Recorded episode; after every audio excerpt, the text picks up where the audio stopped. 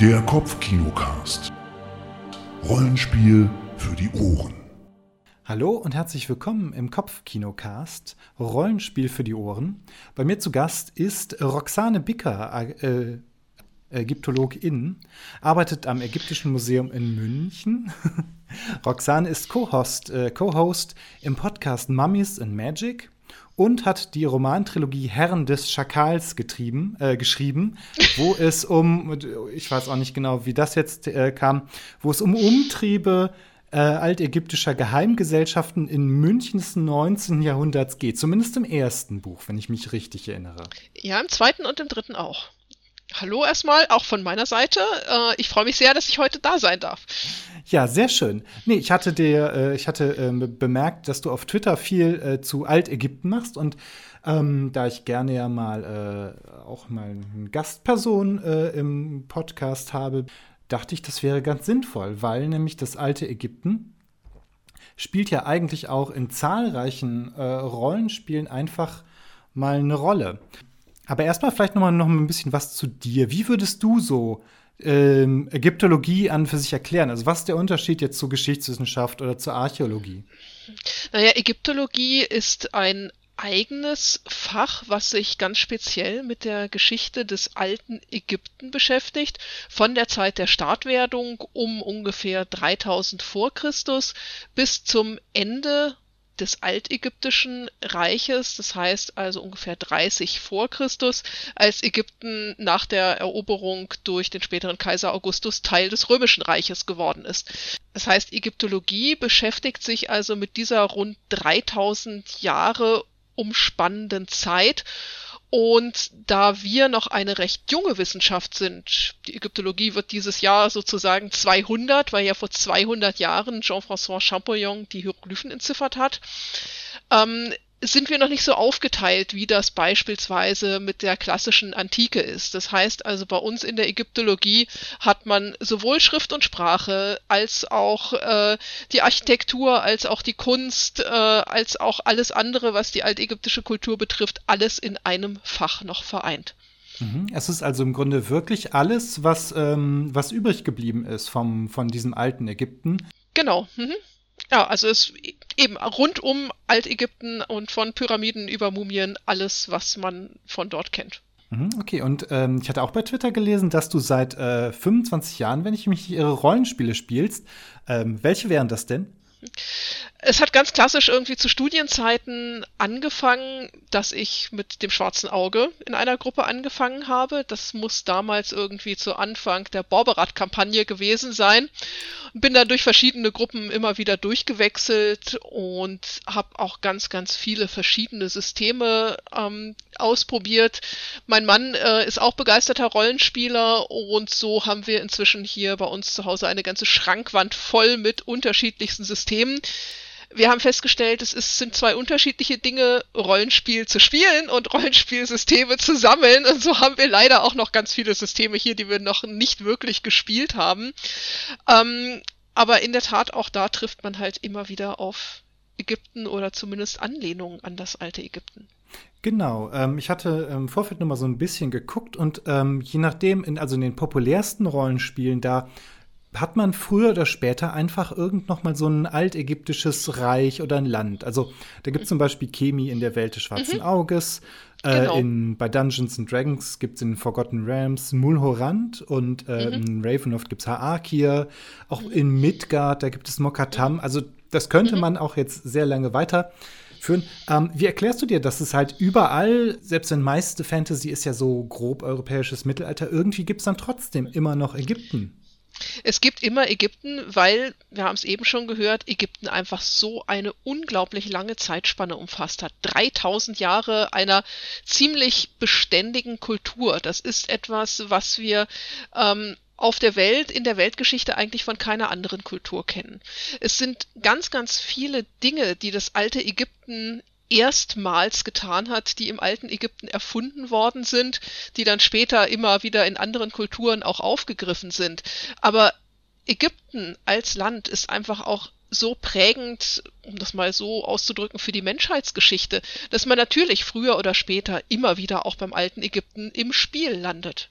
Mhm. Ich meine, im 19. Jahrhundert fing das, glaube ich, an. Ich meine, du hast ja schon gesagt, äh, vor ungefähr 200 Jahren, dass es so ein bisschen mhm. da die Geburtsstunde der, äh, der Ägyptologie war. Mhm. Mm, und da fängt ja auch so eine, so eine mh, mm, Faszination von, äh, für die ägyptischen, die ägyptische Hochkultur oder wie immer man das nennt an. Ich glaube, ganz Europa war verrückt nach Ägypten. Man, man hat so eine Ägyptomanie eigentlich immer wieder und die fing sogar noch früher an, nämlich schon im antiken Rom. Das Ach. heißt also, auch Rom war nachdem es Ägypten jetzt äh, eingemeindet hatte, sozusagen auch ganz begeistert davon. Und man hat ja angefangen, auch äh, Statuen aus Ägypten nach Rom selbst zu bringen. Es gab in Rom dann äh, einen großen Isis-Tempel beispielsweise. Der Glaube an die altägyptische Göttin Isis hat sich im gesamten Mittelmeerraum ausgebildet und ausgedehnt. Und selbst bis auf die britischen Inseln gekommen. Das heißt also im römischen London hat man einen Isis-Tempel gefunden. Und der römische Kaiser Hadrian hat auch damals schon ganz klassisch eine Nilkreuzfahrt unternommen. Mhm. Das heißt also, die Faszination für das alte Ägypten war schon damals in Rom da und ist dann bei uns in Europa immer wieder aufgekocht, je nachdem, was man gefunden hat. Zum einen natürlich 1798 Napoleons großer Ägyptenfeldzug mit seinen 40.000 Soldaten und vor allem auch Wissenschaftlern, wo man ja dann auch den Stein von Rosette gefunden hat, mhm. der dann zur Entzifferung der Hieroglyphen geführt hat. Oder auch, wir haben zwei große Jubiläen. Äh, vor 100 Jahren hat äh, Howard Carter das Grab von Tutanchamun ausgegraben. Auch das hat natürlich dann wieder zu einem medialen äh, Interesse geführt und auch wieder zu einer Ägyptomanie. Also Ägypten fasziniert seit der Antike die Menschen immer wieder. Ja, das ist vielleicht einfach dieser, ähm, dieser Reiz von, dem, von, dem, mhm. äh, von der Kultur, die, die ja. mehrere tausend Jahre überstanden hat. Ich kenne mich da auch jetzt selber nicht so groß aus, aber ähm, es gibt ja, glaube ich, verschiedene Dynastien. Äh, wie sehr, ähm, oder auch verschiedene Herrscherhäuser. Ich glaube, es gab mhm. auch mal äh, einen Pharaonen oder einen Pharaonen aus, aus Nubien ähm, und mhm. später, glaube ich, aus, aus dem, was Griechenland ähm, mhm. auch äh, mhm. heute ist. Inwiefern ist das denn wirklich eine Kultur gewesen? Kann man da sagen, wenn ein, ein ägyptischer Mensch aus dem ersten Jahrhundert der ägyptischen Kultur irgendwie eine Zeitreise macht in, in das Jahr 100 vor unserer Zeitrechnung, würde die Person sich zurechtfinden oder ist es doch halt was ganz anderes? Jein, um das mal so zu sagen. Also was wir uns vergegenwärtigen müssen, die altägyptische Kultur hat sich über einen so langen Zeitraum erstreckt, dass wir heute näher an der berühmten Kleopatra sind, als Kleopatra am Bau der Pyramiden war. Hm. Wenn man sich das äh, einmal vor Augen führt, das ist unglaublich, ähm, dass es wirklich so lange war. Wenn nun ein Mensch aus der Zeit der großen Pyramiden in die Zeit von Kleopatra gereist wäre, er hätte sein Land natürlich noch wiedererkannt, aber es hat sich natürlich schon das ein oder andere getan. Man hat aber trotzdem über diese 3000 Jahre eine relativ konstante Kultur, man hat den Jenseitsglauben, den Glauben an das Weiterleben nach dem Tod gehabt, man hat äh, die ungefähr gleichen altägyptischen Götter gehabt. Und das ist auch das, was das alte Ägypten ausmacht. Es ist ja ein sehr begrenzter topografischer Raum, das Niltal mit der Wüste ringsherum. Das heißt, man ist also auf wirklich eine Region beschränkt und ähm, kann da gar nicht so groß raus. Und vielleicht hat das auch etwas damit zu tun, dass die altägyptische Kultur so beständig war. Es gab auch wahrscheinlich nicht so super viel Expansionen wie jetzt irgendwie Rom, dass er irgendwie jedes, jedes Jahr sich vergrößert hat, mehr oder weniger. Naja, oder? also man, man ist schon nach Norden und nach mhm. Süden äh, hat man sich schon ausgebreitet. In seiner größten Ausdehnung ging Altägypten bis weit in den heutigen Sudan hinein und äh, im Norden bis zum Iran, Irak zwischen Euphrat und Tigris. Das heißt, Ägypten war also schon in gewisser Art und Weise expansionistisch, hat natürlich nicht so ein gesamtes Reich gehabt wie, wie Rom das nachher war, hat auch nicht so ein eine, nicht solche Armeen gehabt, wie Rom das äh, nachher hatte. Aber dieser Drang nach Ausdehnung, der war natürlich schon da und das liegt einfach in der altägyptischen Weltsicht begründet, denn Ägypten war die Ordnung und alles andere, was außerhalb Ägyptens war, war das Chaos. Das Chaos musste bekämpft und unterworfen werden und deswegen sah Ägypten sich als Mittelpunkt der Welt an. Und von mhm. daher hat man schon natürlich so ein gewisses Standing gehabt und gesagt, wir sind hier die Zivilisation, alles andere ist Chaos und das muss halt besiegt werden. Naja, ah das hat vielleicht dann auch dazu geführt, dass ähm, weniger Leute nach, nach außen gingen oder dass man halt so ein bisschen unter mhm. sich blieb. Ja, dass sozusagen. man, also eben, eben, man war schon sehr in seiner eigenen Kultur und seinem Glauben und auch in seinem Weltbild verhaftet und hatte deswegen gar nicht so ein großes Interesse, sich dort mit, mit anderen vielleicht auszutauschen, zu vermischen. Ähm, okay, das ist auf jeden Fall, das sind ja schon mal ganz gute Grundlagen, um jetzt so ein bisschen was über das alte Ägypten zu wissen. Ähm, hattest du selber im, äh, im Rollenspiel schon mal Begegnungen mit altägyptischen Elementen und konntest du das trotz deines Berufswissens, äh, hat es trotzdem Spaß gemacht? Ja, es macht natürlich immer sehr viel Spaß. Also das auf jeden Fall. Ähm, ich habe in der Tat mal eine nicht direkt altägyptische Person gespielt. Das war in Eis und Dampf. Das ist äh, ein Steampunk-Setting für Fate von den Vögten. Und da gibt es eine nubische Kriegerin namens Amani Shacheto. Ich glaube, sie hieß irgendwie Amani Shacheto, nagel mich nicht drauf fest, mhm. ich, möglicherweise auch ähnlich. Aber das ist eine Königin, von der wir auch im Museum selbst Objekte haben. Das ist nur die Namensgleichheit. Aber das fand ich so toll, habe ich mir gedacht, okay, die stand zur Auswahl, die muss ich natürlich nehmen. Ähm, ich stürze mich da also schon durchaus mit Vergnügen rein, wenn es alles so ein bisschen ägyptisierend oder so ist. Ich habe da keinerlei Berührungsängste, auch wenn es dann mal nicht ganz so fachlich stimmt. Das macht ja auch das Vergnügen aus. Also keine Angst, dass gerade ja. Nee, also das ist gerade auch sowohl in Romanen als auch im Spiel dann eben nicht ganz korrekt sein muss. Das ist schon das Schöne und dass man auch genau dann sehen kann, ja, was hat man denn verändert und welche Elemente hat man übernommen. Das ist unglaublich faszinierend. Also im Grunde, ähm, solange man es aufgreift, ähm, ist es einfach ganz passend und solange es halt, ich denke mal, auch ähm, respektvoll gegenüber mhm. der, der alten Kultur ist. Ich denke mal, das mhm. ist ja eigentlich auch ja. eine Sache, die ganz wichtig ist. Aber wobei mhm. ähm, das, ähm, dieses alte Ägypten ist ja eigentlich eine Kultur, die tatsächlich jahrhundertelang eigentlich auch immer respektiert wurde. Es hat mhm, ähm, mhm. die meisten Kulturen waren ja ähm, respektvoll gegenüber diesen diesen Menschen, die die Pyramiden erbaut haben. Das galt ja nicht nur als sieb, eines von sieben Weltwundern, das wurde ja auch. Ja, Ägypten, Ägypten hat ja sogar zwei Weltwunder gehabt, ne? Zum einen Ach, die ja, Pyramiden stimmt. und zum anderen dann natürlich den, den Leuchtturm in Alexandria, den Pharos, wobei zwischen den beiden natürlich auch tausende von Jahren liegen. Mhm. Ja, auf jeden Fall war es so, so, eine äh, Nation von Erbauern oder wie auch immer. Auf jeden Fall war das ja sehr, äh, war man da sehr begeistert.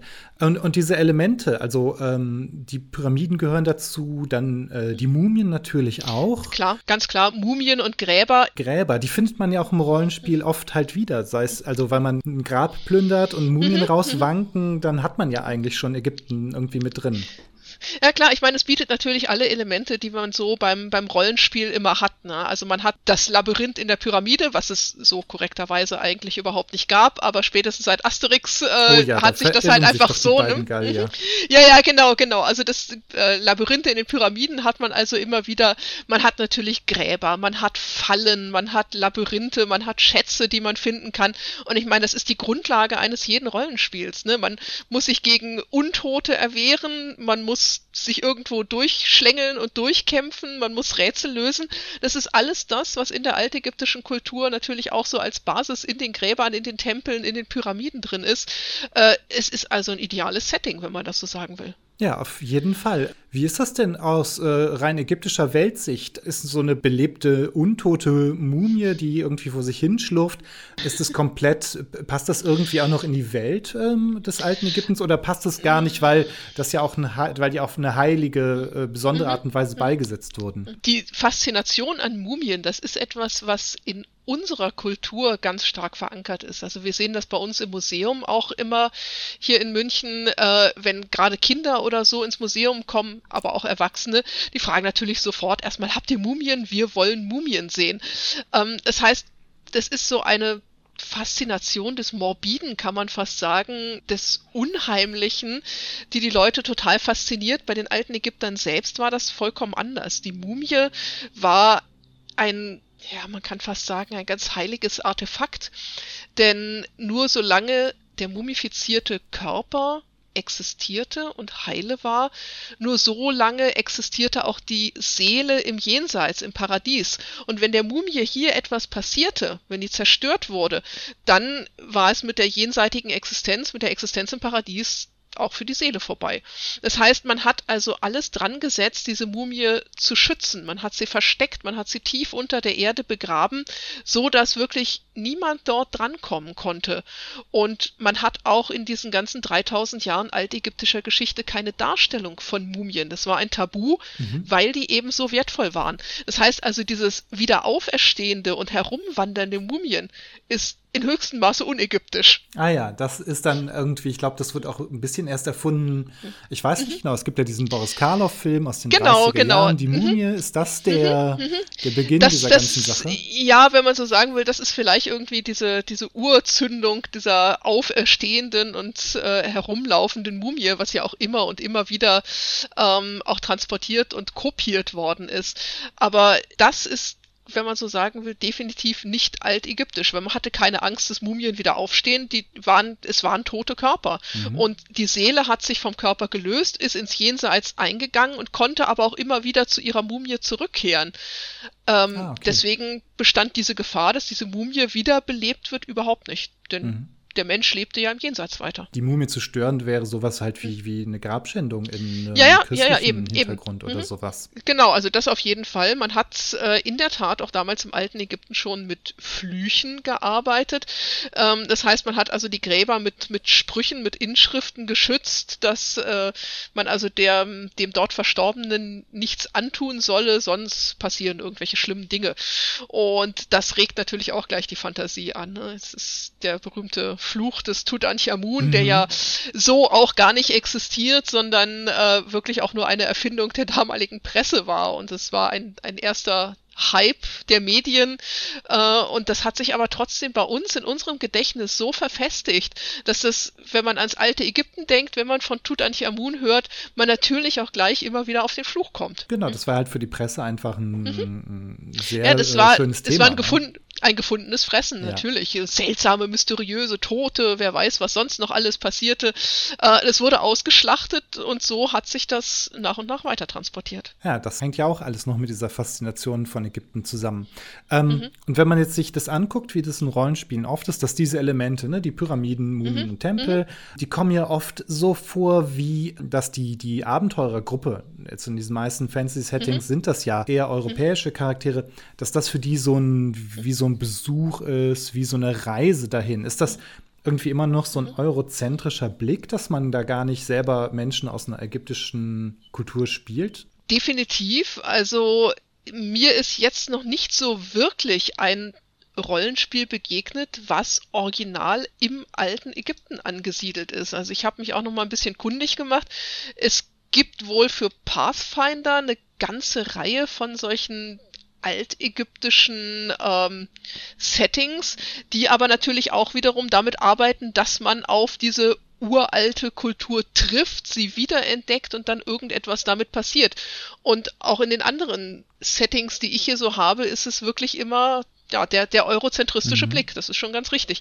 Aber nicht wirklich im alten Ägypten angesiedelt. Ja, das ist halt irgendwie, vielleicht, weil es, jetzt ist die Frage, wie das kommt, ob das irgendwie vielleicht mhm. doch noch so eine Art Fremdeln ist mit einer Kultur, die man, die vielleicht halt unverstanden ist oder sowas in der Art. Naja, sagen wir so, man, man kann halt, wenn man original im alten Ägypten spielen würde, diese ganzen Klassiker, Flüche, Mumien, nur relativ schwer unterbringen, wenn man wirklich ein ganz klassisch original altägyptisches Setting macht. Das wird dann halt wirklich schwierig, ne? Also, weil es das effektiv so nicht gab. Natürlich kann man irgendwie dort ganz viele andere spannende Sachen irgendwie machen. Man kann mit Göttern interagieren äh, und kann das eher auf so einer mythologischen Ebene machen. Aber das, was wir heute ganz stark mit diesem auch popkulturellen Hintergrund des alten Ägypten verbinden, das ist so in der altägyptischen Kultur nicht so verhaftet gewesen. Das heißt, da gibt es also sozusagen einen Bruch und deswegen ist es wahrscheinlich mehr so,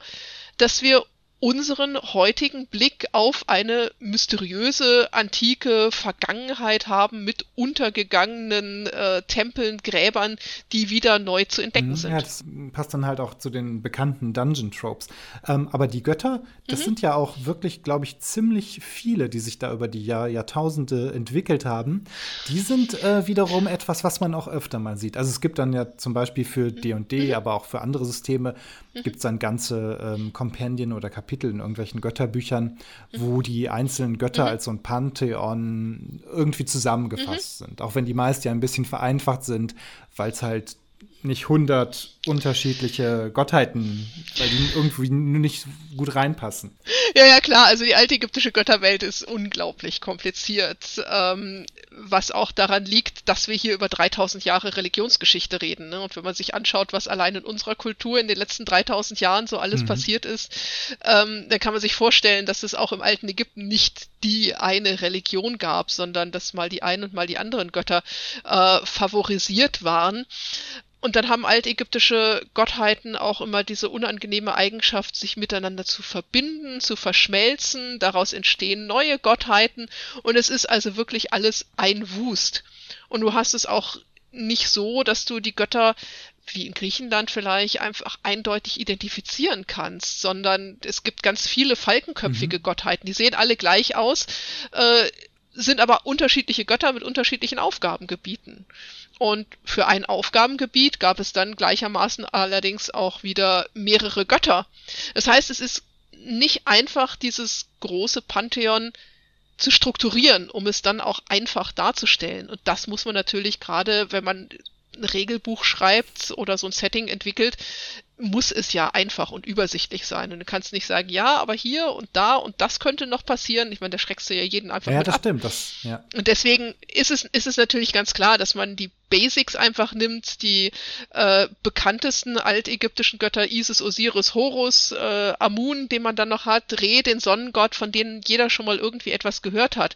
Und die packt man dann natürlich zusammen und das reicht meistens auch schon. Ich meine, dann hast du auch wieder so eine Menge von vielleicht 12, 15 Göttern. Damit kann man vielleicht noch ganz gut arbeiten, aber alles, was darüber hinweggeht, dann wird es wirklich sehr, sehr mhm. unübersichtlich. Ja, genau, das stimmt schon. Das ist halt, ähm, wenn, wenn, wenn du so ein Setting spielst, dann möchtest du ja nicht irgendwie erstmal mhm äh, diese ganzen, äh, die ganze Religion äh, lernen oder sowas. Halt. Ein ganzes Studium hinter dich bringen, genau, um dann überhaupt ein bisschen da zu spielen.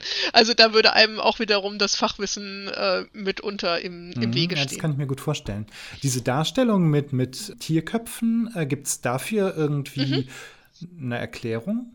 Ja, es ist so, dass altägyptische Gottheiten in verschiedenen Erscheinungsformen auftreten können. Das heißt, ein Gott kann als Mensch auftreten, ein Gott kann als Tier auftreten und gleichzeitig dann auch als Menschenkörper mit einem Tierkopf. Und es ist oftmals so, dass die Eigenschaften des Tieres natürlich auch etwas mit den Eigenschaften der Gottheit zu tun haben. Das geht wahrscheinlich auf eine ganz, ganz ursprüngliche altägyptische Religion zurück, die noch so eine Art mhm. schamanische Züge hatte. Ähm, es geht oftmals auf Naturbeobachtungen zurück. Der Schakal Anubis, der, der die Seelen der Verstorbenen ins Jenseits begleitet, das hat man halt beobachtet, dass sich Schakale oft an den Friedhöfen mhm. herumtreiben und hat sich das dann also so erklärt. Oder der Skarabäuskäfer, der für den Sonnengott steht, das hat man beobachtet, dass der morgens aus der Erde herauskrabbelt und dann seine Mistkugel vor sich herrollt und hat das auf die Götterwelt übertragen und sich gedacht, dass es den göttlichen Mistkäfer gibt, der die Sonne am Himmel emporrollt. Das heißt also, aus diesen Naturbeobachtungen hat man auf die Götterwelt geschlossen. Und so kommt es also dazu, dass die altägyptischen Götter in Gestalt von Tieren erscheinen das können. Das ist vielleicht einfach auch, weil es so eine gemeinsame Kultur gibt, in der halt jedes Tier für mhm. was steht. Und es ist ja ein bisschen wie mit Fabeln oder so, dass dann die Leute das verstehen können. Ja, einfacher. Genau, also das ist, das können wir heute aus unserer rationalen äh, Weltsicht kaum noch nachvollziehen. Im alten Ägypten war es halt so, dass die gesamte Welt vom Göttlichen durchdrungen war, dass nicht jedes Tier unbedingt ein Gott war, aber dass Götter in Gestalt von Tieren sich manifestieren können. Und dass dann doch irgendwie jedes Tier vielleicht als ein Gott auftreten könnte. Also, und auch der Himmel, die Erde, der Nil, alles war vom Göttlichen durchdrungen und war eine Erscheinungsform des Göttlichen. Das heißt, es war also wirklich so in dieser Weltsicht verhaftet, dass die gesamte Gel Welt göttlich war. Ich glaube, das nennt man ja auch noch Animismus und das gibt es ja auch in vielen anderen äh, mhm. äh, Religionen, die gerade mhm. etwas alle ein bisschen älter sind oder die es schon sehr lange gibt, dass mhm. man im Grunde mhm. die gesamte Welt für, für belebt oder für beseelt hält. Ja, das, das äh, bietet dem Menschen dann gerade in der altägyptischen Weltsicht ein, ein, ganz anderes Standing. Also ich meine, im Christentum ist es so, ne, der Mensch ist äh, die Krone der Schöpfung und soll sich die Welt untertan machen. In der altägyptischen Weltsicht ist es ganz anders. Da ist der Mensch halt wirklich nur ein Teil von ganz, ganz vielen und meistens sogar irgendwie das geringste und der, der zuletzt gekommen ist. Also nicht der, der über alles herrscht, sondern der, der sich natürlich genau wie auch alles andere in die Welt einfügt. Mhm. Das ist natürlich schon ganz interessant. Das ähm, wär, könnte natürlich auch das, das Rollenspiel bereichern, wenn man diesen Aspekt mal mhm. übernehmen würde. Es gibt mhm. ja auch, allein weil es halt die ägyptischen ähm, Gottheiten oft als mögliche Patrone für, für Kleriker und mhm. andere mhm. Charakterklassen gibt, ist es, glaube ich, auch oft so, dass das gerne genommen wird, weil es halt ne, immer noch diese ägyptische mhm. Faszination mhm. gibt. Ja, das ist halt einfach was, was sich auch äh, im, durch den Lauf der Zeit äh, ergeben hat. Also dadurch, dass schon in Rom diese frühe Faszination auch für die altägyptischen Götter und für die altägyptische Kultur äh, entstanden ist, dass man versucht hat, die altägyptischen Götter mit seinen eigenen auch in Übereinstimmung zu bringen, ähm, hat sich das Ganze auch so ein bisschen durchmischt und ist dann auch im Mittelalter natürlich wieder aufgegriffen worden oder bis dahin weiter tradiert worden. Und da vermischt sich also das antike Griechenland, das antike Rom mit dem Geheimwissen der alten Ägypter. Und so hat man dann also beispielsweise so etwas wie Hermes Trismegistos der mit Anubis dann in Übereinstimmung gebracht mhm. worden ist. Oder der Hermes Trismegistos war ja so eine Art Gott der geheimen Magie und der, der wurde dann mhm, verbunden genau. mit irgendwie anderen, mit, äh, ich glaube auch mit ähm, dieser Gottheit also das Tot ist oder mit so. Anubis, mit, mhm. mit Tot, genau, mit Tot. Äh, es gibt Amun Zeus, der dann irgendwie so zusammengenommen wurde. Isis ist ja dann vom Christentum auch äh, vereinnahmt worden und ist dann zu einer Maria, Mutter Gottes, umgedeutet worden.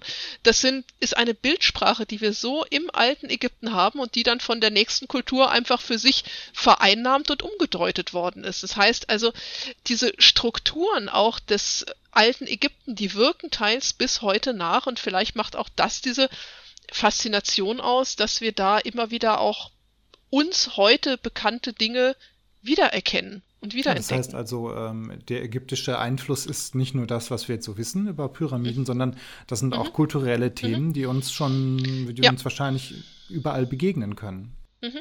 Genau, also das, äh, Ägypten ist ja eines der Länder gewesen, die als allererstes christianisiert worden sind.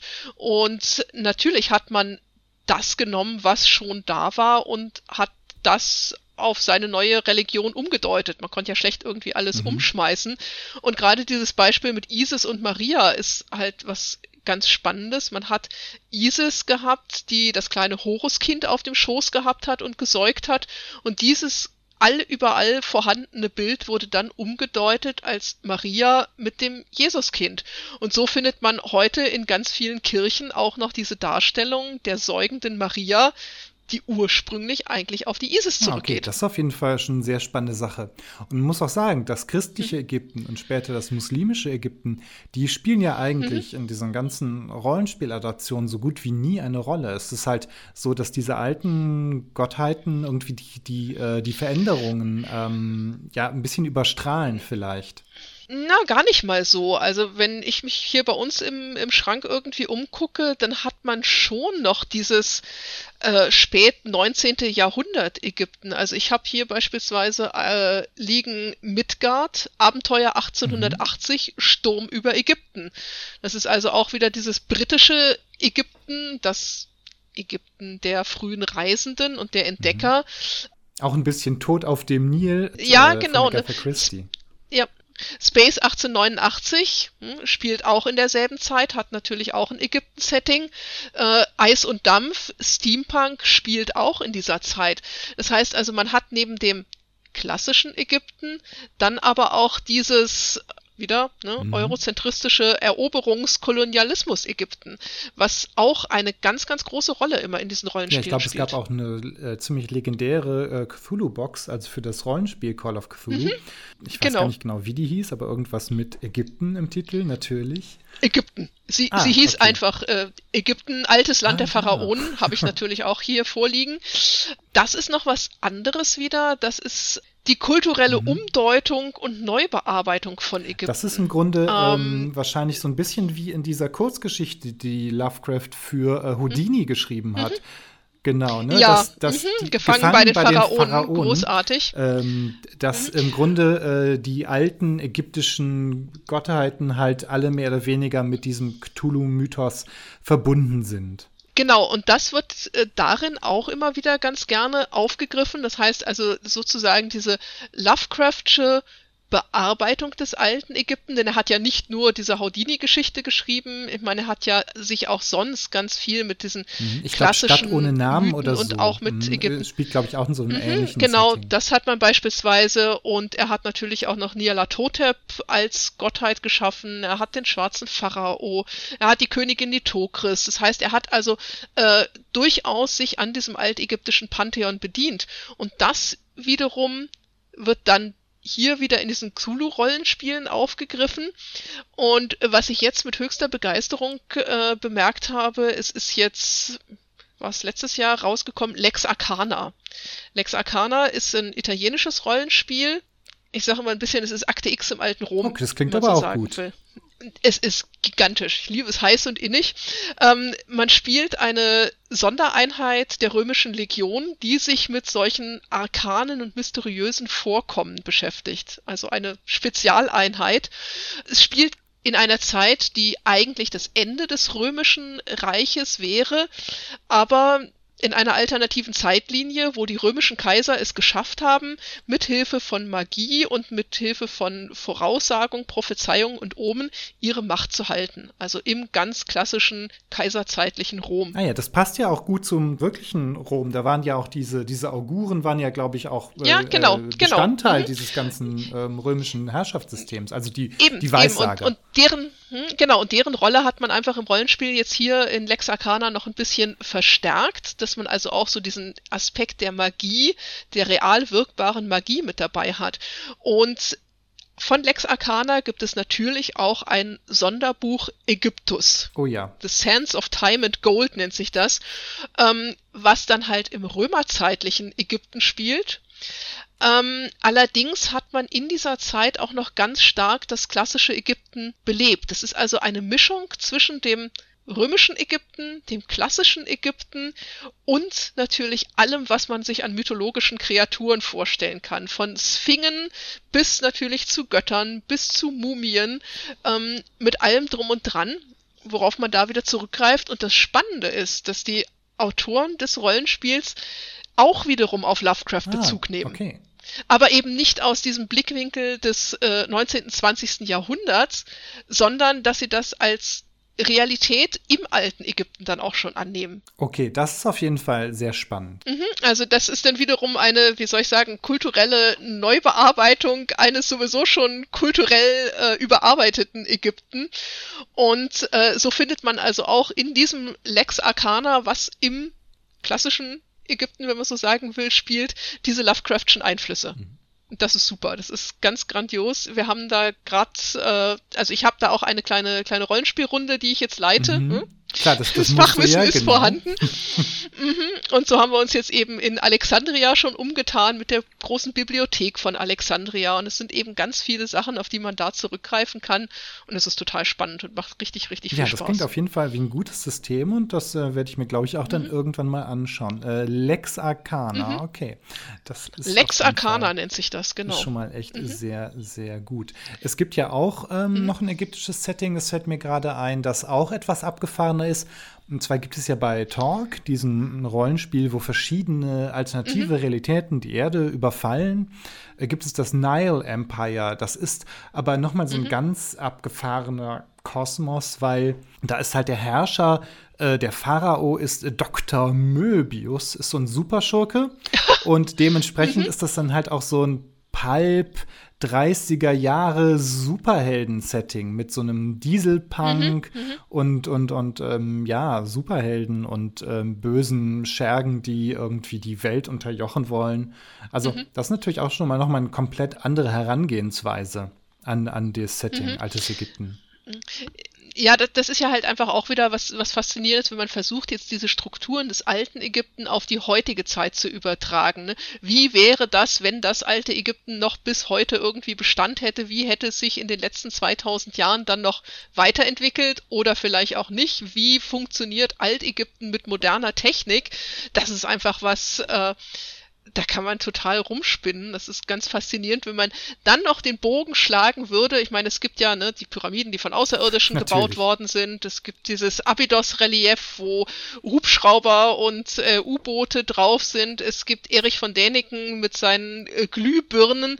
Wenn man das Ganze damit noch irgendwie reinbringt, dann kann man da, glaube ich, was total Abstruses draus machen. Und ähm, wenn man es nicht als Realität ansieht, sondern wirklich nur als Spiel, dann kann man da, glaube ich, wirklich äh, sehr viel Spaß ja, haben in so schon, einem ja. modernen technologischen Altägypten. Genau, für die, für die Aluhut-Fraktion ist das alles echt, aber wenn man es einfach so aufgreift, dann ist es halt äh, ja. ein Setting, was total viel Potenzial einfach auch hat.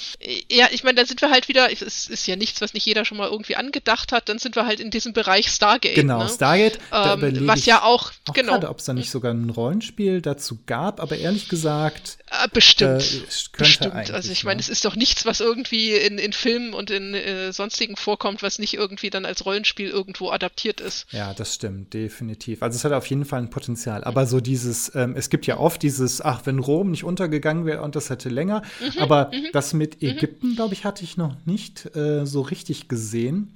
Aber ich überlege gerade, das gibt es sowas ähnliches, also rein theoretisch, wenn man jetzt Discworld ähm, ein Rollenspiel mhm. spielt, mhm. dann kann man ja auch in das Reich, äh, ich glaube, Dieli Baby gehen, wo es die Pyramiden ja, gibt. Ja, ja, genau. Und das ist ja eigentlich mhm, mhm, auch die, da war diese Grundidee, dass die Pyramiden den ja. Fluss der Zeit ähm, stoppen und mhm. zurückspulen. Und mhm. deswegen gibt es überhaupt ein Reich, das das so tausende von Jahren übersteht. Das fand ich eigentlich ist auch ein sehr ähm, cleveres Umgehen mit dem Thema Ägypten. Ja, aber Eben, aber da sieht man es halt wieder, ne? Auch ein Terry Pratchett hat wieder auf Altägypten zurückgegriffen. Es ist einfach so, so eine große Faszination, dass jeder früher oder später, äh, ob er jetzt Filme macht oder Rollenspiele oder Bücher schreibt oder äh, Comics macht, jeder landet früher oder später irgendwie beim alten Ägypten und passt es dann an, an seine eigenen Gegebenheiten an. Mhm. Ja, dieses Alt, das alte Ägypten überstrahlt irgendwie auch alles, was, was nachher mhm. kam oder was, was auch jetzt gerade mhm. in Ägypten mhm. ist. Also ähm, das mhm. ist schon irgendwie sehr interessant. Naja, es ist eben, ich meine, es ist halt einfach, es sind die großen Bauten, ne? es sind die Pyramiden, die bis heute einfach Bestand haben. Es ist äh, Tutanchamun mit seiner Goldmaske, Gold ist ungefähr immer das zweite, wonach die Leute ja. bei uns im Museum fragen, nach den Mumien, ne? Mumien, Gold. Äh, Gibt es nicht sogar Mumien, äh, die, die Gold zwischen ihren Binden eingewickelt haben? Ja, man hat natürlich irgendwie so kleine Amulette gehabt, aber du hast natürlich auch solche, klar, Masken, Goldmasken, wie die von Tutanchamun waren gehabt. Die, waren die häufiger? Also, also jetzt wahrscheinlich nicht jeder zweite irgendwie, aber. Äh, Nein, die Könige aber mit Sicherheit. Wenn man bedenkt, äh, Tutanchamun mit seinem Grabschatz, der uns ja heutzutage unglaublich reich erscheint, war halt nur eine Notbestattung. Ne? Der junge Kerl, der ist mit 18 Jahren gestorben, er hat 10 Jahre regiert, äh, hat in seinem Leben nichts erreicht und musste dann schnell bestattet werden. Hm. Das, wenn so eine Notbestattung ausgesehen hat, wenn man sich dann vorstellt, ein großer Pharao wie Ramses der Große, Ramses der Zweite, der über 60 Jahre über Ägypten regiert hat. Und äh, was der für eine Bestattung gehabt haben muss, da kann man eigentlich nur mit den Ohren schlackern. Das Problem ist halt, dass das natürlich alles auch schon in früheren Zeiten ah ausgeraubt ja, worden sagen, ist und dass wäre, davon nichts mehr übrig ist. Es wäre ne? zu schön, das ist alles, wenn das Grab noch mhm. nicht entdeckt alles eingeschmolzen. Ja, das, das wäre in der Tat. Aber äh, die Begehrlichkeiten, die hat man natürlich auch in den damaligen Zeiten schon gehabt. Was uns wiederum dahin zurückführt, dass man natürlich auch im alten Ägypten sowas ansetzen könnte. Man hat Originalquellen, auf die man sich berufen kann. Es gibt nämlich äh, gegen Ende des ausgehenden neuen Reiches politische Unruhen. Die Leute waren verarmt, äh, wurden nicht mehr so richtig bezahlt und es gab dort eine ganze Reihe von Einbrüchen mhm. in Königsgräber zu altägyptischer Zeit. Und ähm, steckt eine ganze Verschwörung dahinter von dem Bürgermeister von Theben Ost und Theben West, äh, politische Intrige und äh, diese ganzen Gerichtsverfahren, die Suche nach den Grabräubern, das Aufgreifen der Grabräuberbande, die Vernehmungsprotokolle und so, das hat man alles aus dem alten Ägypten. Und ich meine, da kann man wirklich fast ein historisches Rollenspiel mit ja, das klingt auf jeden Fall sehr spannend. Wann, und wann war das? War das 1000 vor oder früher oder später? Das, äh, also schlag mich, das war so 1200 ungefähr, die, die Grabräuber. Also das ist äh, durchaus schon noch in lang vergangener mhm. Zeit. So, jetzt habe ich es gleich, lass mich schnell nachgucken in der 20. Dynastie und die 20. Dynastie, ja, 1170 vor Christus ungefähr. Ah, okay, das ist echt ähm, lange her. Und mhm. ein bisschen war das ja noch sicherlich ein mhm. Glücksfall mhm. für die äh, Archäologie, äh, für die Ägyptologie, dass diese, dass diese mhm. äh, Akten gefunden wurden. Ja, das, das ist ja auch der Vorteil des alten Ägypten. Das ist der klimatische hm. Vorteil. Hm. Es ist Wüstenklima, es ist schön trocken und dort erhalten sich eben auch solche, solche Sachen wie Papyri, solche Schriftzeugnisse und äh, die ganzen Särge aus Holz und alles, weil heißes, schönes, trockenes Klima. Und deswegen haben wir einfach auch so viel aus dem alten Ägypten. Deswegen wissen wir auch so viel davon. Mhm. Also die Größe Ägyptens kommt vielleicht vor allem daher, weil es einfach so trocken ist, dass man, dass einfach äh, alles da geblieben ist. Ähm. Und weil wir halt einfach so lange Zeit gehabt haben. Ne? Über 3000 ja. Jahre sammelt sich ja dann doch das ein oder andere an. Und du hast halt wirklich nur ein sehr begrenztes Land, womit wir wieder am Anfang wären. Du hast halt wirklich nur äh, den Nil, und dann hast du rechts und links einen schmalen Streifen Fruchtland und dann kommen schon die Wüstenberge und mehr ist da effektiv einfach auch nicht. Das heißt, es kann sich also auch nicht über so viel Quadratkilometer verteilen, sondern man hat es dort alles relativ eng beieinander. Mhm. Das ist also auch einfach irgendwie diese Sonderstellung, mhm. diese rein geografische. Mhm. Ja. Genau, die einerseits dafür gesorgt hat, dass sich Ägypten überhaupt so früh zu einer Hochkultur entwickeln konnte und gleichzeitig auch dafür gesorgt hat, dass es so lange Bestand hat, weil es in diesem geschützten Niltal drin war. Ähm, wenn du ein Rollenspiel-Setting schreiben würdest, würdest du das alte Ägypten wählen? Oder eine ähm, Form davon? Wenn man sich meine Romane anschaut, dann sieht man, dass ich immer irgendwie beim alten Ägypten lande. Ähm, das heißt, ich würde es vielleicht nicht im alten Ägypten selbst ansetzen. Das ist, wie soll ich sagen, ein Problem von mir als Fachmensch. Ähm, ich habe das Gefühl, ich weiß zu wenig. Mhm. Es ist wahrscheinlich so, dass ich eigentlich viel zu viel weiß, aber das sind dann diese kleinen Details, die man ganz genau wissen will. So, wie sah es denn jetzt in dem Haus aus und wie genau hat man denn gekocht? Und von mir aus auch, wie sahen denn die Klos aus und wo hat man seine Schuhe draußen abgestellt? Das sind diese Feinheiten, in denen ich mich dann verrennen würde, weil ich es ganz genau machen will. Und deswegen würde ich wahrscheinlich doch eher ein altes Ägypten anpassen in so einer Realität, äh, einer alternativen Realität, einer alternativen Zeitebene. Und deswegen bin ich auch von Lex Arcana so, be so begeistert, mhm. weil das eigentlich genau das ist, was mich anspricht. Es ist immer noch altes Ägypten, aber du hast auch ein etwas moderneres Setting mit Rom, wo man ziemlich viel weiß und diese Zusammenmischung, die macht das Ganze also so faszinierend. Das heißt, ich würde, wäre wahrscheinlich dann bei einem Lex Arcana ähnlichen Setting gelandet. Ja, es gibt dann sozusagen äh, einfach mehr Freiheiten, weil mhm. du dich, mhm. weil man sich einfach auch lösen kann von mhm. dem, von dem Genauigkeitsanspruch. Und ich glaube, gerade Alltagsgeschichte ist halt eigentlich auch mhm. immer relativ schwierig. Es gibt halt ne, ganz viele ja. Geschichten über Götter, aber nichts mhm. über Leute, die sich ihre Schuhe putzen. Ja, eben, das, das ist es halt. Wir meinen immer ganz viel über das alte Ägypten zu wissen, aber das, was wir wirklich wissen, das ist halt das einer reichen und mächtigen und sehr, sehr kleinen Oberschicht. Und wie die richtigen die normalen Menschen im alten Ägypten gelebt haben, was die gefühlt und gedacht haben, ob die überhaupt so einen Bezug zu dieser Religion und zu diesen Jenseitsvorstellungen gehabt haben, das wissen wir halt nicht, weil wir von denen effektiv nichts überliefert haben. Ja, das ist ähm, irgendwie ein bisschen immer so mit den Lücken. Mhm. Ja, aber das ist doch auf jeden Fall äh, schon mal ein guter Überblick über das alte Ägypten oder Altägypten in, im Rollenspiel gewesen. Gibt es noch ein Thema, wo du, ähm, wo du sagst, äh, was, was dir jetzt gerade noch einfällt? Äh, eigentlich nicht, außer den Verweis auf unseren eigenen Podcast. Ach, natürlich, das, Mummies äh, and Den Magic. hast du ja auch schon gemacht.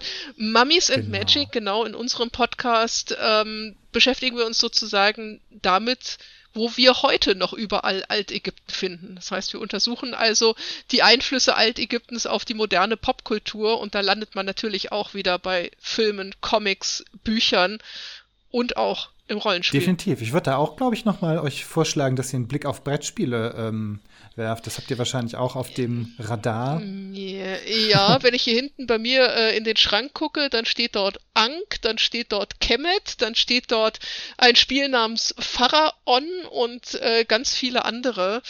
Ähm, und wenn ich drüben in meinen Schrank gucke, dann steht da noch eine ganze Reihe weiter. Und das ist von, es gibt auch noch Kinderspiele, der, wie heißt es, der verwirrte Pharao oder sowas. Ähm, also im Brettspiel wird Ägypten auch unglaublich ja, gerne aufgegriffen. Das glaube ich auch schon, auch schon relativ lange. Ja, aber prima, dann mhm, habt ihr auf mhm. jeden Fall zu tun. Ja, die Materialien werden uns nicht ausgehen, das stimmt. Ja, das ist immer gut bei einem Podcast. Mhm, genau. Ja, prima. Dann einfach vielen Dank. Äh, danke fürs Gespräch, danke für die Zeit.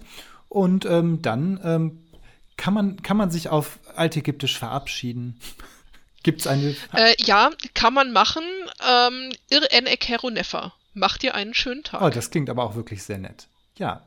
Ne? Dann macht's gut und ähm, ja, danke für viele, viele Antworten auf viele Fragen. Ich danke und bis zum nächsten Mal.